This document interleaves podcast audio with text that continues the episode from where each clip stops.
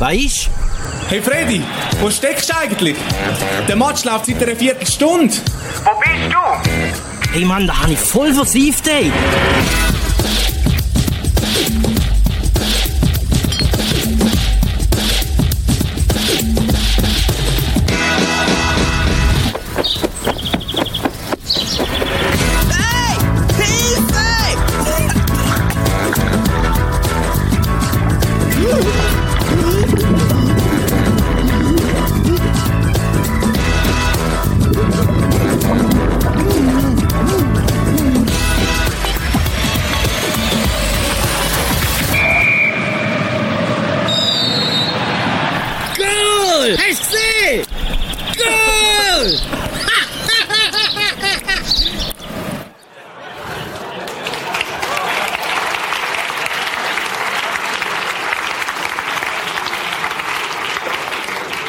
Mit den Prioritäten setzen ist für mich jetzt ein bisschen einfacher, wo die WM rum ist, oder? Ähm, genau.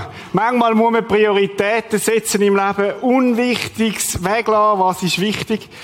Ich möchte euch ein Bild zeigen von einer Frau und mich nimmt die Wunder, wer die kennt. Wer hat eine Idee, wer das könnte sein? Wie?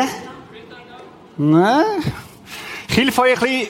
Die Zahl 5 ist in ihrem Leben relativ wichtig. Ähm, genau, Coco Chanel, der Franzose hat es gewusst. Gut. Sie sagt folgendes, Lebenskunst ist die Kunst des richtigen Weglassens. Ich, staune immer wieder, was Modeleute für gute Sachen sagen und sie hat wirklich etwas entdeckt. Lebenskunst ist die Kunst des richtigen Weglassens.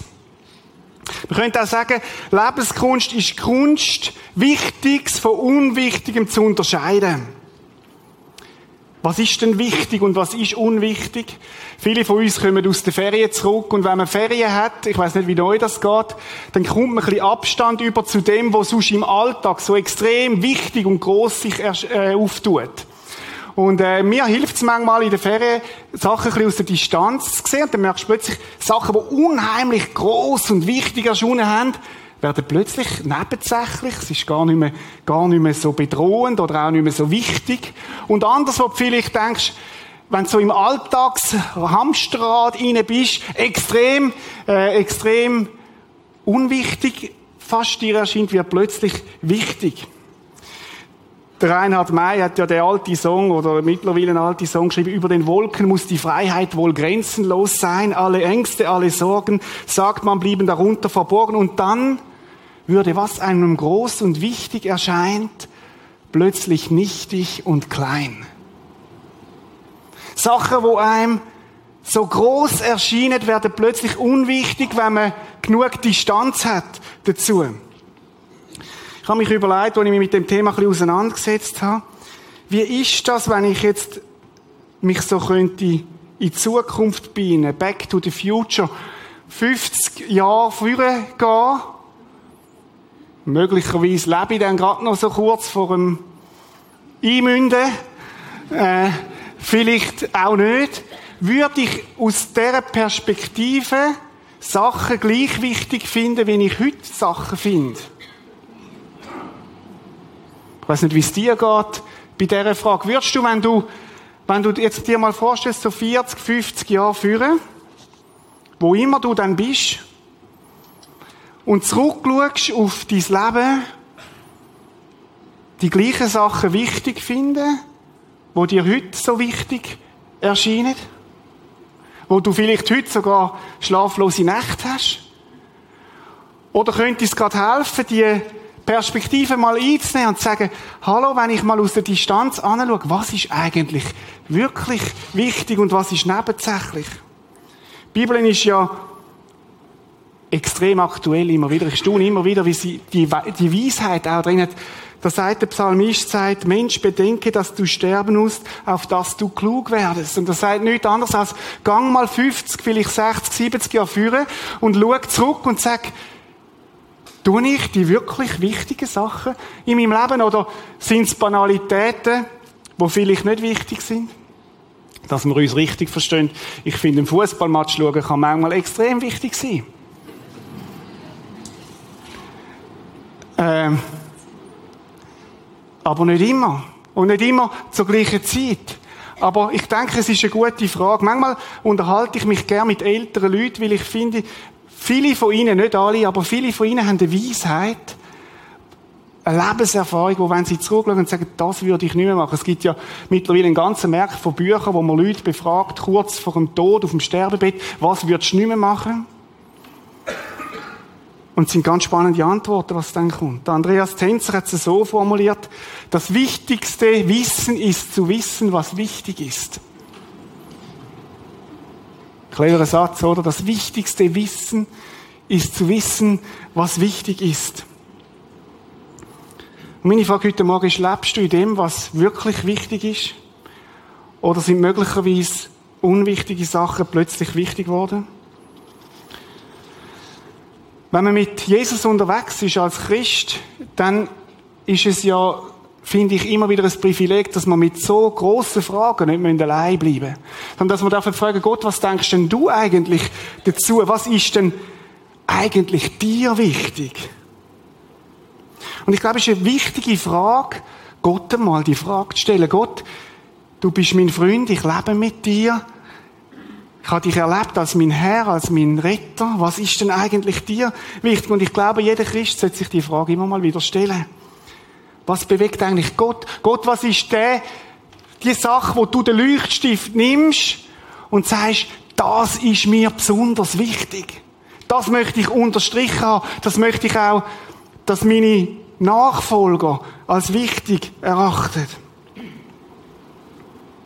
Das ist ja interessant, wie wäre das, oder? Wenn wir hätten die Bibel und Gott würde alles, was ihm wichtig ist, so mit einem Leuchtstrich markieren.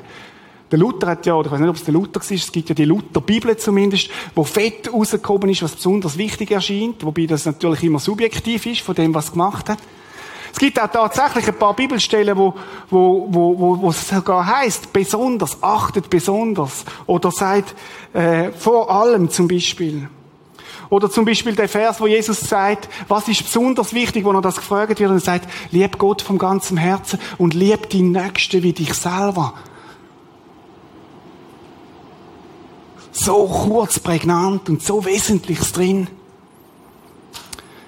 Und ich habe ein bisschen die Bibel durchforscht, was ist Gott denn wirklich wichtig? Und ich bin auf, habe die Evangelien äh, durch, durchflogen, die Evangelien, die vier Berichte, wo dargestellt wird, wie Jesus gelebt hat, von ganz verschiedenen Seiten geschildert. Und ich bin auf etwas Interessantes gestoßen, wo mir neu wichtig geworden ist. Es kommt bei der Rede von Jesus nur ein einziges Mal vor, dass er drei Beispiele direkt hintereinander erzählt, wo er dreimal eigentlich das Gleiche sagen will. Normalerweise erzählt Jesus das Gleichnis und dann ist es gut oder ein Beispiel und dann ist es gut. Aber es gibt ein Beispiel in der Bibel, wo nicht nur eins ist, sondern was Jesus nicht nur zwei sagt, sondern dreimal praktisch das Gleiche erzählt. So als möchte er sagen, Leute, es ist mir nicht nur wichtig, es ist nicht nur wichtiger, sondern es ist am wichtigsten. Und wenn es damals schon Leuchtstift gegeben hat, glaube ich, hat Jesus gesagt, das ist, das müsst ihr unterstreichen. Das ist mir besonders wichtig. Und darum werden wir die nächsten drei Sündig uns mit dem auseinandersetzen. Und ich möchte dich herzlich einladen, bis alle drei Sündig dabei. Weil ich werde heute nur einen Aspekt anschauen von dem. Wir werden nächsten Sonntag und übernächsten Sonntag weitergehen. Es ist wichtig, das ganze Package dann zu nehmen. Sachen, wo Jesus offensichtlich so wichtig sind, dass er es so betont. Und wenn es Jesus wichtig ist, dann sage ich mir als einer, wo Jesus nachfolgen will, weil ich entdeckt habe, mein Leben gelingt, wenn ich ihm nachfolge, will ich seine Priorität zumindest mal verstehen und möglichst auch zu meiner Priorität machen. Lukas, ein akribischer Schaffer, hat es aufgeschrieben, wie Jesus im Gespräch ist mit den Pharisäern, den Schriftgelehrten, den frommen Eliten von damals, denen, die gewusst haben, was richtig ist und was falsch ist, denen, die alle Gebote und Schriften extrem gut kennt haben. Und er ist im Gespräch mit denen und die Pharisäer und Schriftgelehrten haben sich über eine Sache geärgert. Maßlos geärgert heißt, wenn man es genau nachliest. Extrem geärgert. Sie haben sich geärgert, dass Jesus Zeit verbringt mit Zöllner, mit Sünder und Huren. Zöllner könnte man auch übersetzen mit Betrüger oder denen, die es mit der Steuererklärung nicht so genau nehmen. Das ist adaptiert die heutige Zeit hinein. Mit Leuten, die am Rand stehen. Mit Leuten, die in der Gesellschaft nicht wirklich wichtig sind. Und die Pharisäer haben sich aufgeregt, dass Jesus immer wieder extrem viel Zeit mit denen verbracht hat. Er hat nicht nur Zeit verbracht, sondern hat sogar mit denen gegessen. Und die Pharisäer haben gesagt, das ist völlig durchgeknallt. Das gehört sich doch nicht. Das gehört sich doch. Wenn dann Zeit verbringen, dann mit uns. Wir, die es so gut machen. Wir, die so fromm sind. Wir, die alle Gebote einhalten. Zumindest nach außen. Und es kommt zu einer Diskussion. Interessant ist, dass auf der anderen Seite die Menschen, die eigentlich unwürdig geschonnen haben, die Menschen, die am Rand sind, die Menschen, die die religiösen Vorschriften und die moralischen Vorschriften nicht so genau genommen haben, die sind extrem angezogen von Jesus. Das finde ich extrem spannend. Dass die Menschen, wo, wo manchmal auch auf dem Kerbholz haben, die haben sich wohlgefühlt bei Jesus. Irgendwie hat Jesus eine Ausstrahlung gehabt, wo Menschen angezogen haben. Wo Menschen gemerkt haben, weißt du was, Jesus meint mich. Weißt du was, Jesus schaut tiefer. Weißt du was, bei Jesus kann ich sein, so wie ich bin. Da muss ich nicht etwas spielen, da muss ich nicht irgendetwas sein, sondern der nimmt mich an, so wie ich bin. Und Jesus sitzt da und wendet sich mit diesen drei Geschichten an die, die verärgert sind über ihn. Ich möchte euch die drei Geschichten vorlesen. Lukas 15. Viele Zolleinnehmer und andere verrufene Leute kamen immer wieder zu Jesus. Die sind gekommen. Die sind immer wieder gekommen. Weil sie gemerkt haben, bei dem Jesus gibt es etwas zu entdecken, wo offensichtlich bei diesen Pharisäern und Schriftgelehrten nicht zu entdecken war, um ihn zu hören. Die Pharisäer und Schriftgelehrten ärgerten, sie, ärgerten sich und schimpften. Mit welchem Gesindel gibt der sich da ab? Er, setzte sich so, er setzt sich sogar mit ihnen an einen Tisch. Das geht ja gar nicht. Das geht ja gar nicht, Jesus. Du sitzt mit Leuten am Tisch, wo wir nie würden am Tisch sitzen. Da erzählte Jesus ihnen ein Gleichnis. Wenn ein Mensch 100 Schafe hat, und jetzt müssen wir wissen, in dieser Zeit, damals in, in Israel, haben viele Menschen Schaf besessen. Das ist ein Bild, das Jesus braucht, wo, wo absolut jedem präsent war. Wenn ein Mensch 100 Schafe hat, das wäre etwas so, wie wenn Jesus würde heute sagen, wenn ein Mensch einen Computer hat oder so. Das ist völlig, völlig im Alltag hinein Und dann sagt er, und eines geht verloren. Was wird er tun? Müssen Jesus ist ein exzellenter Rhetoriker, das ist eine rhetorische Frage. Weil jeder, jeder, der dort gesessen ist, hat gewusst, das ist keine Frage. Das ist eigentlich gar keine Frage. Das ist ja klar, was er, was er würde machen. Was würde er tun? Lässt er nicht 99 in der Wüste zurück, um das verlorene Schafe so lange zu suchen, bis er es gefunden hat? So lange, bis er es gefunden hat? Weil es so wichtig ist, dass er bereit ist, 99 zurückzulassen, zurückzulassen in der Wüste, wo es warm ist, wo es heiß ist, wo es Durst hat, damit er das eine findet, bis er es gefunden hat. Da ist eine Hartnäckigkeit drin. Und dann sagt er, dann wird er glücklich auf, wird er es glücklich auf seine Schultern nach Hause tragen. Ein Ausdruck von einer Beziehung zu dem Schaf. Er wird es tragen, weil es vielleicht nicht mehr laufen kann, warum auch immer. Und wird seinen Freunden und Nachbarn zurufen, kommt her, freut euch mit mir, ich habe mein Schaf wiedergefunden. Wow, jedem ist klar gewesen, der zugelassen hat, das Bild haben sie gekannt. Und dann hat Jesus abgeschlossen, ist aufgestanden und ist gegangen. Nein, ist nicht. Er hat gesagt, Leute, ich will, dass ihr es wirklich versteht. Ich will, dass ihr es wirklich versteht. Darum doppel ich noch nach. Und er sagt, ich sage euch, So wie man sich im Himmel freuen, wird man sich im Himmel freuen über einen Sünder, der zu Gott umkehrt. Mehr als über 99 andere, die nach Gottes Willen leben und nicht zu ihm umkehren müssen. Und da ist Jesus, da ist Jesus provokativ. Boah. Es gibt offensichtlich solche, die das Gefühl haben, sie müssen nicht umkehren zu ihm. Da ist, da ist etwas Spitziges drin von Jesus. Etwas Provozierendes. Etwas, wo, wo wie, wie ein Spiegel ist und sagt, ihr seid ja so gut, ihr braucht Jesus ja gar nicht.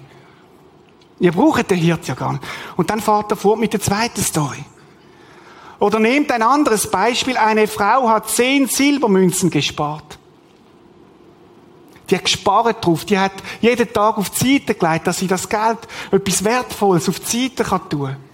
Als ihr eines Tages eine fehlt, zündet sie sofort eine Lampe an, stellt das ganze Haus auf den Kopf und sucht in allen Ecken. Warum? Weil ihr etwas Wichtiges fehlt. Endlich hat sie die Münze gefunden. Sie ruft ihre Freundinnen und Nachbarinnen zusammen und erzählt, ich habe mein Geld wieder. Freut euch mit mir. Und dann Erklärung von Jesus, genauso freuen sich auch die Engel Gottes, wenn ein einziger Sünder zu Gott umkehrt. Und dann steht Jesus auf und geht. Nein. Er geht nicht. Er holt noch geschwind Luft. Und dann sagt er Leute, Hört zu, ich bin auch nicht fertig. Weil es nicht nur wichtig ist, es ist nicht nur wichtiger, sondern es ist mir extrem wichtig, es ist am wichtigsten. Und er sagt, ein Mann hatte zwei Söhne. Und jetzt wird's Dramatik nimmt zu, weil Schaf, das sind Tiere, Münze, das ist, das ist ähm, materiell. Aber jetzt geht's um dein eigenes Fleisch und Blut. Jetzt kommt eine Dynamik rein, wo du nicht mehr einfach kannst un anonym bleiben, weil es Schaf, man kennt zwar vielleicht noch den Namen, aber es ist immer ein Schaf, eine Münzen, okay, es ist materiell. Aber jetzt wird's persönlich. Ein Mann hatte zwei Söhne, eigene Kind, erzählt Jesus. Eines Tages sagte der Jüngere zu ihm, Vater, ich will jetzt schon meinen Anteil am Erbe ausbezahlt haben. Eine Frechheit. Da teilte der Vater sein Vermögen unter ihnen auf, ohne Widerrede. Er lässt ihn gehen, weil Beziehung nie zwingt, weil Beziehung immer frei lässt. Nur wenige Tage später packte der jüngere Sohn alles zusammen, verließ seinen Vater und reiste ins Ausland. Ausland steht für weite weg vom Vater. Dort leistete er sich, was immer er wollte, was Herz begehrt. Er verschleuderte sein Geld. Bis er schließlich nichts mehr besaß in dieser Zeit, brach eine große Hungersnot aus. Es ging ihm sehr schlecht. In seiner Verzweiflung bettelte er so lange bei einem Bauern, bis der ihm zum Schweinehüten auf die Felder schickte. Oft quälte ihn der Hunger so, dass er sogar über das Schweinefutter froh gewesen wäre, aber nicht einmal davon erhielt er etwas. Da kam er zur Besinnung. Bei meinem Vater hat jeder Arbeiter mehr als genug zu essen. Und ich sterbe hier vor Hunger. Der hat Heimweh bekommen. Ich will zu meinem Vater gehen und ihm sagen, Vater, ich bin schuldig geworden an Gott und an dir. Siehe mich nicht länger als deinen Sohn an. Ich bin nicht mehr wert. Aber kann ich nicht als Arbeiter bei dir bleiben? Kann ich nicht schaffen für das, was ich versagt habe? Kann ich es nicht wieder gut machen durch meine Leistung? Er machte sich auf den Weg und ging zurück zu seinem Vater. Und jetzt kommt's. Der erkannte ihn schon von Weitem. Hat geschaut, jeden Abend gewartet. Voller Mitleid, mit einem gebrochenen Herz, lief er ihm entgegen, fiel ihm um den Hals und küsste ihn. Doch der Sohn sagte, Vater, ich bin schuldig geworden an Gott, an dir. Sieh mich nicht länger als deinen Sohn an. Ich bin es nicht mehr wert, dein Vater, nicht mehr wert, dein Kind zu sein. Sein Vater aber befahl den Knechten, beeilt euch. Holt das Schönste, nicht irgendeines, holt das schönste Gewand im Haus und gebt es meinem Sohn. Bringt auch einen Ring und Sandalen für ihn. Schlachtet das Maskalb. Wir wollen essen und feiern. Mein Sohn war tot. Jetzt lebt er wieder. Er war verloren. Jetzt ist er wiedergefunden. Und sie begannen ein fröhliches Fest. Drei Geschichten, wo Jesus hintereinander erzählt. Drei Geschichten, wo extrem viele Parallelen haben zueinander. Sie erzählen von dem, was Gott offensichtlich extrem wichtig ist. Etwas Wichtiges fehlt in allen drei Geschichten. Es hat dem Hirt viel bedeutet, seine Schafe zusammen haben. Schafe sind zur biblischen Zeit wertvolle, kostbare Tiere Sie haben Wolle, Milch geliefert. Daraus hat man Käse gemacht und Joghurt. Kleider. Hirten haben ihre Schafe persönlich kennt, haben gewusst, wie jedes Schaf tickt, sich bewegt, jedes Tier hat einen Namen gehabt. Und irgendwann im Unterwegssein mit diesen Schafen merkt der Hirt, dass eins fehlt. Nur eins. Könnte man ja sagen. Aber der Hirt sagt, nein. Es ist extrem wichtig, das eine. Und er überlegt keine Sekunde, für ihn ist klar, ich muss alles unternehmen, was in meiner Kraft steht, um das Schaf zurückzuholen. Ich werde suchen, ich werde Kilometer laufen, ich werde, ich werde bergab und raufgehen, ich werde in Schluchten schauen, ich werde suchen, bis ich es habe. Jedem Hirt ist klar, dass das Schaf von allein ist, weg von der Herde, extrem bedroht ist. M25 als Stichwort. Der Bär, oder? Wo kommt? Der Wolf? Was auch immer. Und darum ist der Fokus so klar. Der Fokus, ich muss das Schaf zurückhaben. Und er verlässt die 99. Und ich weiß nicht, was die 99 gedacht haben, kommen wir nächstes Mal drauf. Aber für den Hirt ist klar gewesen, wo seine Prioritäten liegen. Die Frau, ein Zettel von ihrem Ersparten fehlt. Sie verliert die Münze, die Silbermünze. Ein Denar, Tageseinkommen von einem Söldner, römischer Söldner, römischer Soldat. Warum wirst du ein Söldner? Weil gut verdient steht. Ein Rechtsvermögen für die Frau. Und sie fehlt. Möglicherweise ist sie ihren runtergefallen. Möglicherweise ist es Ungeschick passiert. Warum auch immer. Und sie überlegt keine Minute. Keine Sekunde. Sie wird aktiv, stellt alles auf den Kopf, alle Möbel raus. Überall muss Licht an, wir suchen.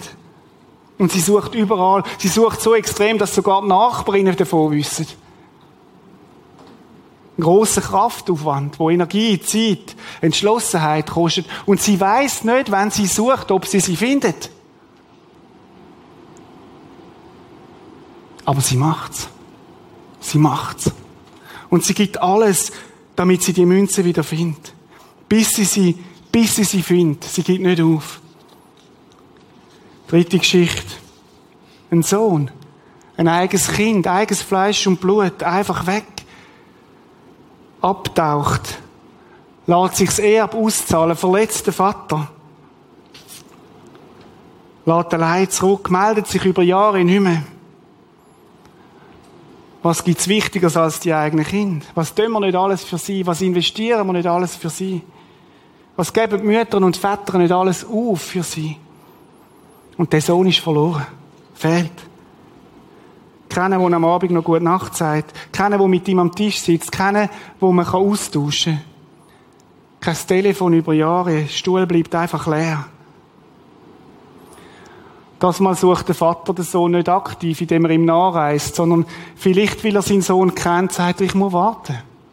Aber ich warte aktiv. Jeden Abend geht er an und, und schaut, kommt er, kommt er. Sehe ich ihn wieder. Abend für Abend enttäuscht. Aber die Hoffnung stirbt nicht. Er geht nicht auf. Und wo er kommt, ist er parat, alles zu tun, in Empfang nehmen, ohne einen Vorwurf, nicht. Warum? Warum erzählt Jesus die Geschichte? Warum erzählt Jesus nicht eine Geschichte, nicht zwei, sondern drei? Und das einzige Mal im ganzen Neuen Testament, wo er drei Stories direkt nacheinander bringt. Ich glaube darum, weil Jesus möchte sagen, schau mal, ich möchte dir zeigen, wie wichtig wir Menschen sind. Menschen sind für mich so wichtig wie ein Schaf für einen Hirt, wie die Münze für die Frau und wie ein Sohn für den Vater. Noch konkreter, das Verlorene. Das, wo nicht mehr in der Herde ist, das, wo nicht mehr im Geldbeutel ist, was hingehört, das, wo nicht mehr in der Familie ist, wo draussen ist, das ist mir extrem wichtig, weil ich es liebe. Und Leute, das hat für mich Priorität, sagt Gott. Alles andere muss warten. Jetzt ist der Moment zum Prioritäten setzen. Mit anderen Worten, du bist noch nie einem Menschen begegnet, wo Gott nicht wichtig ist. Gott sind Menschen wichtig. Dreimal sagt er Ich glaube, weil er möchte, dass wir das begreifen. Weil wir so schnell vergessen, was Gott wirklich wichtig ist, was sein Fokus ist. Die drei Gleichnisse sagen uns, dass du noch kein Mensch begegnet bist auf dieser Welt, wo Gott nicht wichtig ist. So wichtig, dass er alles unternimmt, dass sie wieder zurückfindet. Zurückkommen in die Beziehung zu Gott. Schraf zurück in die Herd, Münzen ins Portemonnaie, in die Schatzkiste und der Sohn heim. Das Vorrecht heute Morgen, in zwei Menschenleben hineinzuschauen, die erlebt haben, wie Gott ihnen begegnet ist. Und wie Gott sie zurückholt. Und ich möchte euch bitten, führen zu Enzo und Walti, kommt doch mal führen. Genau. Ich habe, ich habe euch gebeten, erzählen von dem, was Gott in eurem Leben da hat. Und ich weiß, äh, das ist immer so ein eine Herausforderung, auch von dem so persönlich zu erzählen, aber ich möchte gleich mal fragen, Enzo, wer bist du gewesen, so vor fünf, zehn Jahren? Was hat dich, was hat dich bewegt damals? Wie war deine Beziehung auch zu Gott? Also die Beziehung zu Gott vor 15 Jahren war katholisch. Also man ist einfach zwei, drei Mal im Jahr in Kiel, einfach die Weihnacht oder irgendeine Beerdigung war. Und sonst eine Beziehung in dem Sinn einfach ein tägliches Gebet gewesen, am Abend. Aber sonst ist nicht irgendwie eine tiefere also Gott ist für dich irgendwo weit weg gewesen. Ich habe gewusst, es gibt ihn, ja. aber es ist irgendwie, dass er nicht irgendwie gelebt hat. Also, Keine Beziehung gehabt zu ihm. Walter, wie war es bei dir gewesen, vor 15 Jahren? Wer bist du gewesen? Was hat dich damals umgetrieben? Wie würdest du das beschreiben? Ich bin sozusagen der verlorene Sohn gewesen. Oder das noch ein bisschen näher tun? Mhm. Gut, so. ja. Besser.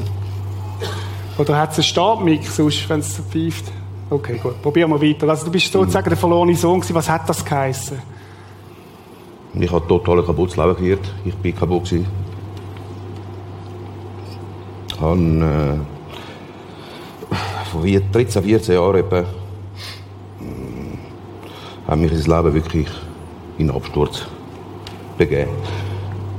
Mhm. Kurz gefasst heisst, dass ich anfangen Drogen konsumieren. Kokain.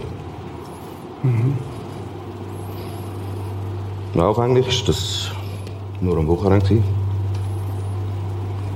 Dann hat es noch immer mehr. Bist du in eine Sucht hineingekommen? Ja, mhm. unbewusst. Mhm. Es ist richtig stark geworden. Nach etwa fünf Jahren war das fast täglich. Mhm. Was hat das bedeutet? Du bist in dieser Sucht, du brauchst täglich Kokain, damit du leben kannst So kann man so kann man es sagen, ja. Mhm. So kann man es sagen. Die Spirale ist weitergegangen? Die Spirale ist weitergegangen, richtig. Irgendwann hatte ich dann mal eine glorreiche Idee, gehabt, ein Bordell zu eröffnen. Mhm. In Zürich. Ich habe das auch gemacht und circa drei Jahre geführt. Ich wollte mit dem eigentlich das grosse Geld machen. Das schnelle Geld. Mhm. Und der Schuss ist innen raus. Dort hat es richtig angefangen. Mehr Drogen, kaputte Leute. Frauen sind ins Spiel gekommen. Und es ist dann nicht lang gegangen. Und schon war der Ehebruch da. Gewesen. Bis zur Trennung von meiner Frau. Bist du dir bewusst gewesen damals, wie es um dich steht? Nein, ich habe das eher genommen wie ein Spiel. Zuerst habe ich es cool gefunden. Unterwegs sein. Irgendwann hast du gemerkt, es kann so nicht weitergehen.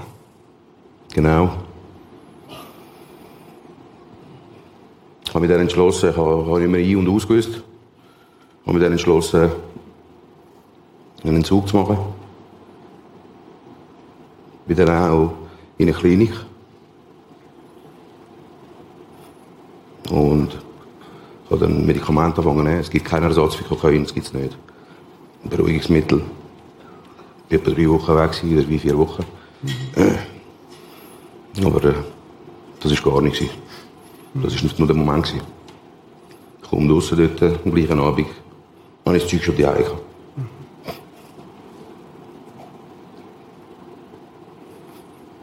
Das Ganze ist schlimmer geworden. Ich war praktisch nie mehr daheim, nur noch draussen. Ja, ich habe mich richtig enttäuscht gefühlt, verlassen. Ich habe mich geschämt. Scham hat sich breit gemacht. Meiner Familie gegenüber. Wo anfänglich gar nicht gewusst hat von dem. Außer meine Frau. Enzo, du bist Geschäftsmann, hast eine eigene Firma. Wie ist es gekommen, dass du gemerkt hast, da ist ein Gott, der Beziehung mit dir will? Also, der Auslöser der ganzen Geschichte war der, unser Sohn, der mhm. äh, zum Glauben ist in der Zwischenzeit. Und der hat das wahrscheinlich gemerkt, dass ich da wahrscheinlich ein Suchender war und das gar nicht richtig gemerkt habe. Darum habe ich das verloren. Ich habe nie das Gefühl, gehabt, ich sei verloren. Ich habe einfach, man darf den Tag hinein, glaube fertig. Und dann, ist dann äh, habe ich es dann über ihn gemerkt, dass also ein Einfluss war, er zu mir. Also du hast gespürt, dass da hat sich in seinem Da Leben etwas hat sich verändert. etwas verändert im Positiven, also, also wirklich sehr positiv. Und das hat dann langsam dann ein bisschen auf, auf die Familie ein bisschen überblendet. Mhm. Dann ist dann die Frau ist dann auch noch zum Glauben gekommen mittlerweile. Und dann hat man der mich auf das Mal zu einem Männercamp eingeladen. Mhm. So, sagt er mir? Gehen wir dorthin zusammen, oder? Und dann hat man gemerkt, dass, dass dort wirklich von seiner Seite her es ist mehr als einfach nur eine Sohn-Vater-Beziehung, sondern es ist wirklich etwas Tieferes, was sich bewegt hat. Das hat dir Eindruck gemacht? Das als hat mir Vater? Eindruck gemacht, ja. Und vor allem, was ich dann noch gesehen habe, das Verhältnis, das man teilweise hat, Vater-Sohn, wenn man ein bisschen jung, äh, jung ist. Man hat gesehen, es waren nochmal 180 andere Männer da und das Problem im Prinzip in jedem Alter ist das gewesen. Und das hat uns natürlich auch nochmal eine Runde gefestigt dann, also in der Vater-Sohn-Beziehung. Ja. Wie ist es denn weitergegangen? Du hast gesehen, dein Sohn hat sich verändert, deine Frau hat sich verändert, sind zum Glauben vermutlich auch ein bisschen Respekt vor dem, was da jetzt passiert, oder? So ein ja. Wie ist es weitergegangen? Ja, nachher ist dann, äh, eben im Männercamp, habe ich dann nochmal eine Person auch vom Prisma kennengelernt. Und der ist dann relativ stark an mir dran geblieben und hat mich dann zu einem Alpha-Life-Kurs eingeladen. Und, äh, da haben wir den Alpha-Life-Kurs gemacht. Der ganze. Und dann ist dort, ja, man hat sich einfach immer ein bisschen mehr in die Sache, in die Materie hineingestudiert und man bist ja ein guter Denker auch, einer, ja, der ja, also, ich schon, ja, okay, das ist schon so, ja. Und da hat man gemerkt, die Veränderung hat langsam auch intern angefangen bei mir. Ja. Und dann ist nachher das Wochenende in Seeweiss und dort äh, ist man hergegangen und gesagt, ja, ja, das ist wieder so eine dreitagige Information und so. Und dann bin ich am Samstag bin ich dann wirklich dann eingenommen worden von der, vom ganzen Geist und von Jesus. Und dann habe ich dann am Samstag oben bei dir dann mein Leben übergeben, aus Überzeugung dann. Oder? Du hast gebetet dann und hast gesagt, Jesus, das ist mein Leben, ich möchte wieder zurückkommen zu dir. Genau, Ja. genau. Walter, wie ist es bei dir weitergegangen? Du bist in dem Sumpf hinein Bordell, Kokain, versucht Entzug, nicht funktioniert, Doppelleben. Wie ist es weitergegangen nachher? Ich muss sagen, ich habe äh, das Glück, eine mega Frau zu haben, die mich nie aufgeht. Sie hat dann, zu mir gekommen und gesagt, hey, sie hat mich dann eingeladen ins Prisma, einen Talkgottesdienst. Und da war ein Herr da, der Joe geheißen hat, Joe Scharwächter, ja. Der hat von seinem Leben erzählt. Ich habe ihm zugelassen und ich habe jenste Parallele entdeckt. Ich bin da reingesessen, ich habe nur noch geheult. Ich habe gemerkt, aber eine Hoffnung ist um. Er hat es geschafft. Wie geht das? Ich wollte wissen, wie das geht. Aber der Schmerz war so groß, dass es im gleichen Zug weitergegangen ist. Was ist das für ein Schmerz? Kannst du etwas sagen zu dem Schmerz? Ja, das zerschmettert dich fast. Du weißt, du hast es nicht gepackt. Du hast Kinder, die Familie, Frau. solltest du einem Job nachgehen. Und machst dich und den Rest auch kaputt. Auch Scham erfüllt. Ja. Bist du weitergegangen? Das war wieder meine Frau. gewesen. Dann meine Schwiegereltern. Die sind schon jahrelang da im im Prisma. Wo wir von einem Alpha-Life-Kurs erzählt haben. Und im Alpha-Life-Kurs können wir Jesus kennenlernen. Ich habe Jesus nicht gekannt. Ich habe schon gehört, aber nicht gekannt. Ich habe nicht gewusst, dass man mit ihm eine Beziehung führen kann. Ich habe das alles nicht gewusst. Und ich habe mir gedacht, hey, was hast du zu verlieren? Geh doch mal, geh doch mal mit. So war es dann auch.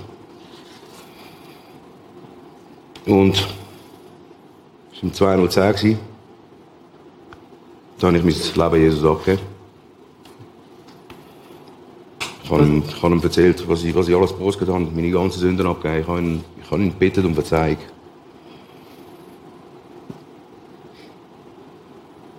Ich habe das erste Mal eine Befreiung gespürt. Starke Befreiung.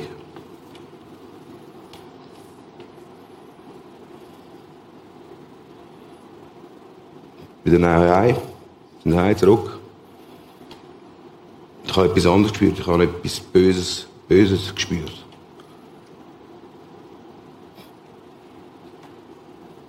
Und das habe ich nicht wieder loslassen. So wie ein Kampf. Ein Kampf, ja. Ein richtig starker Kampf hatte ich gehabt. Und ich konnte dem Kampf nicht widerstehen. Und bin wieder reingerasselt. Das Vollprogramm wieder.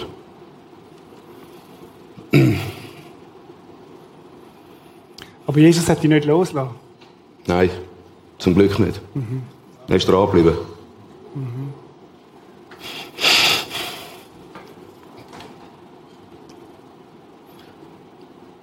Er hat aber gewusst,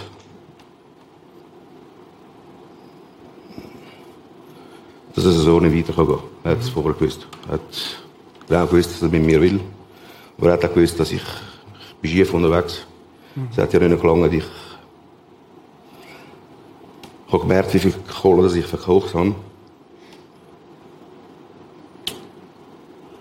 Und habe dann äh, mm, angefangen zu eilen. Ich habe das Geld wieder reinholen.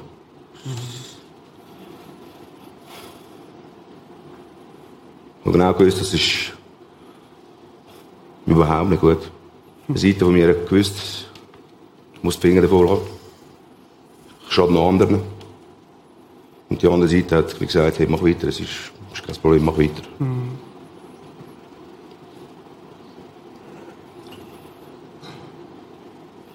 Und Jesus hat wahrscheinlich auch gewusst, dass ich es alleine wird packen. Und dann haben wir irgendwie wieder Regeln müssen schieben. Und so haben sie mich verwünscht. Und ich bin im Knast.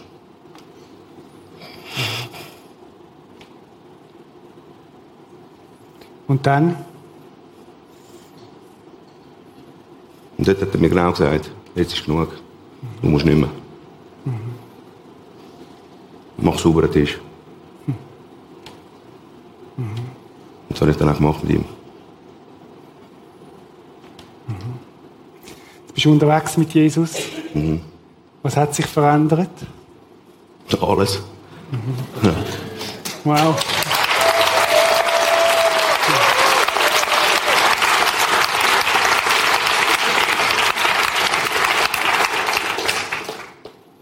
Neues Leben, neues Herz.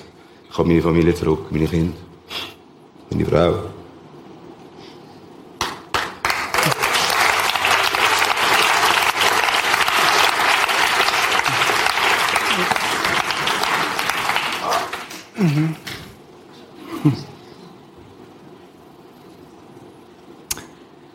Ich finde es mega gewaltig, dass du das so sagst. Und ich darf ein Freund sein von dir, schon längere Jahre. Und ich bin echt stolz auf dich. Gleichfalls. Ich muss das wirklich sagen.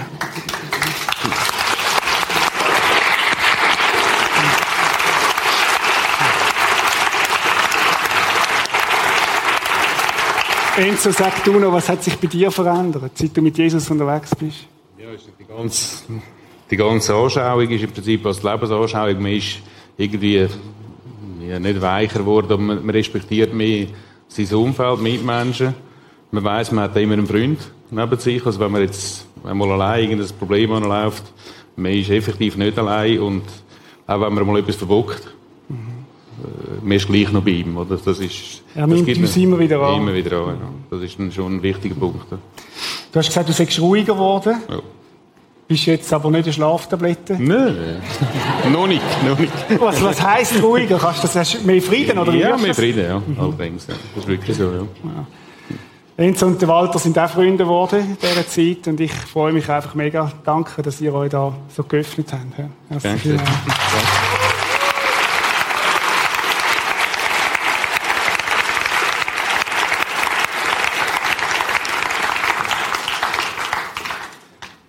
Ich möchte äh, Nicole dir danken für das, was du in Walter investiert hast und dass du ihm treu geblieben bist. Ganz stark.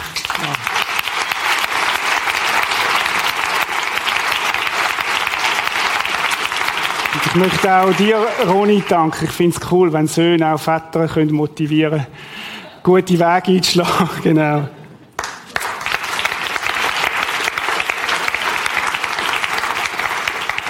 Ist es nicht speziell, wie Gott Menschen zurückruft? Das, was da Jesus predigt hat, ich glaube, dass das auch heute noch gilt. Dass er durch die Kraft von seinem Heiligen Geist Menschen kann verändern kann. Ich meine, dass Walter heute da steht, wer ihn kennt hat vor 15 Jahren, das ist menschlich nicht möglich. Das kann nur Gott. Und der Walter und Enzo sind Gott extrem wichtig und ich möchte dir sagen, heute Morgen auch du bist ihm extrem wichtig. So wichtig, dass er alles unternimmt, dass du zurückkommst in die Beziehung zu ihm. Weil er möchte, dass du in den Schutzraum hineinkommst bei ihm, weil er möchte dir Wert geben. Und er lässt sich nicht davon abbringen, nicht einmal durch uns selber, uns nachzugehen. Er macht es wie der Hirte, er lässt die 99 zurück, um das eine zu suchen. Er investiert extrem viel in dich, dass du zurückkommst in die Beziehung hinein. Und er wartet täglich darauf, dass du zurückkommst. In so eine Beziehung wie der Walter und der Enzo sie haben mit Jesus. Vielleicht bist du heute Morgen da und sagst, ich habe gar nicht gewusst, dass ich kann, dass man eine Beziehung haben zu Gott. Wie zu einem Freund, zu einem, zu einem guten Freund. Vielleicht bist du da und, und denkst, ich weiß gar nicht recht, warum ich da bin. Aber möglicherweise ist es genau darum, dass Gott dir möchte sagen, hey, komm zurück. Es gibt noch mehr. Es gibt die Beziehung, wo du kannst reinkommen. Ich suche nach dir schon lang, jahrelang. Komm zurück.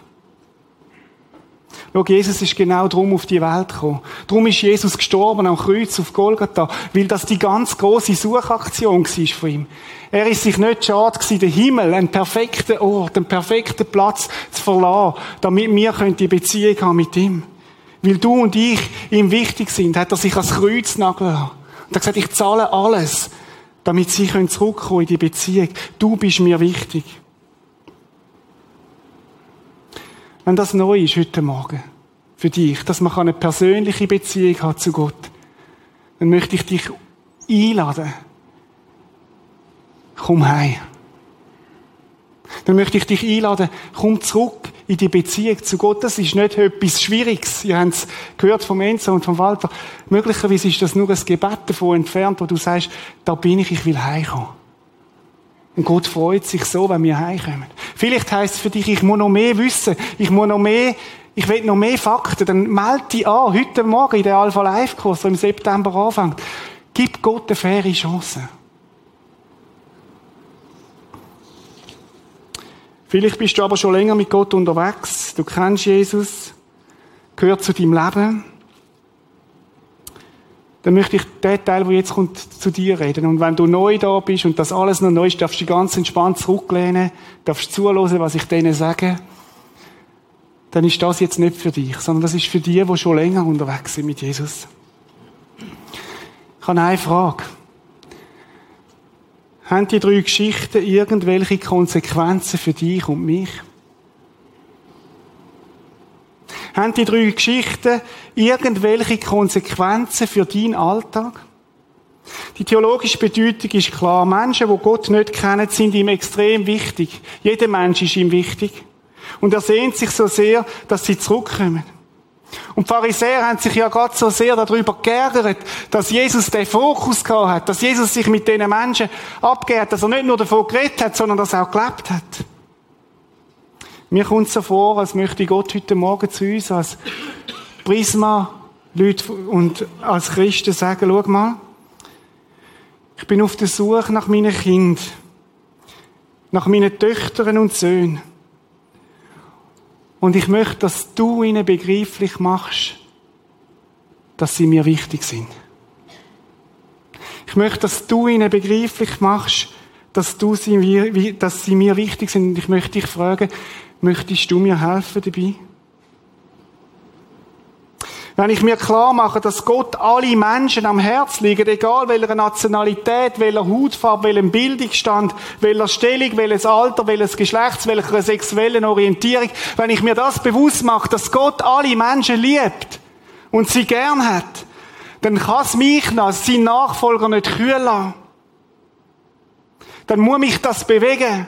Wir singen manchmal in einem Lied, Herr, brich mein Herz für das, was dies bricht. Sind mir die Menschen wichtig? Oder trägst du so eine hässliche Liste mit dir rum, wo sagt, weisst schon, eine Liste mit Leuten, wie sie die Pharisäer rumgetragen haben, die Frau an der Mikrokasse, die ist nicht wichtig, der Kellner ist nicht wichtig und die hinter der Tankstelle ist auch nicht wichtig. Und der Ausländer sowieso nicht. Und der mit der dunklen Hautfarbe auch nicht. Gibt es so eine hässliche Liste in deinem Leben? Von Menschen, die Gott ziemlich unwichtig sind? Sie sind es nicht. Du bist kein Mensch begegnet, wo Gott nicht wichtig ist. Egal welche Rasse, welche Religion, welche Bildungsstand, welche Hautfarbe, sie sind Gott wichtig. Und Leute, wenn wir anfangen, Menschen mit Gottes Augen sehen, dann können sie uns nicht mehr unwichtig sein. Dann wird das eine Veränderung machen in unserem Leben. Dann wird es auch nicht nur um mich immer gehen. Mich, mich, mich, meiner, mir, zusammen sind wir vier sondern dann werde ich eine Sicht bekommen für Menschen, wo Gott noch nicht kennen. Ich möchte dich fragen, möchte ich wirklich fragen, macht das etwas mit deinem Herz? Lass du dich berühren von Gottes Herz an dem Punkt? Lass du dich bewegen für das, was Gott bewegt? Wir können nicht sagen, dass wir Gott lieben, wenn wir nicht seine Leidenschaft mit ihm teilen. Wir können nicht sagen, dass wir Gott lieben, wenn wir nicht seine Leidenschaft mit ihm teilen. Wenn uns das egal ist, was sein Herz bewegt.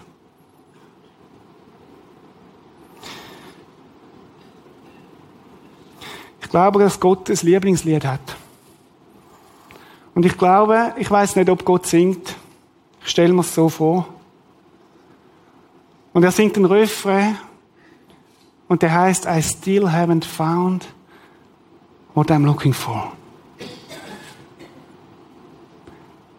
Ich bin noch nicht fertig mit dieser Suche nach den Menschen, die noch fehlen. Ich weiß, es ist ein Lied, das gerade die andere Seite zeigt. Von Menschen, die gesucht haben und noch nicht gefunden haben. Aber ich habe den Eindruck, Gott summt den Vers, der Refrain immer wieder. I still haven't found what I'm looking for.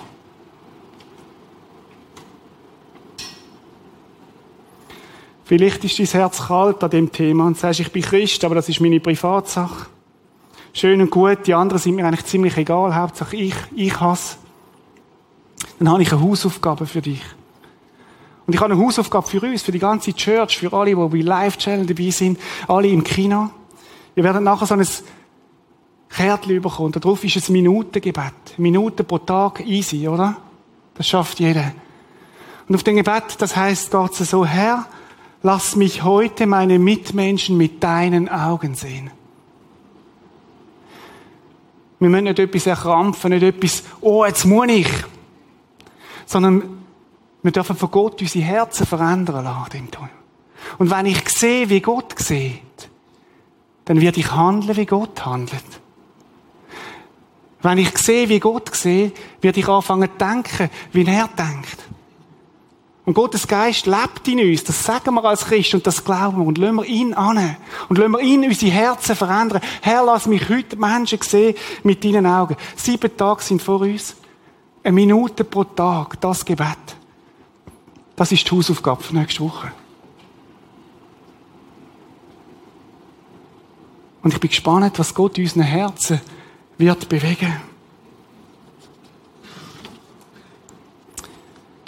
Ich habe mich aber noch weitere Frage gestellt und ihr müsst mir noch zwei, drei Minuten geben.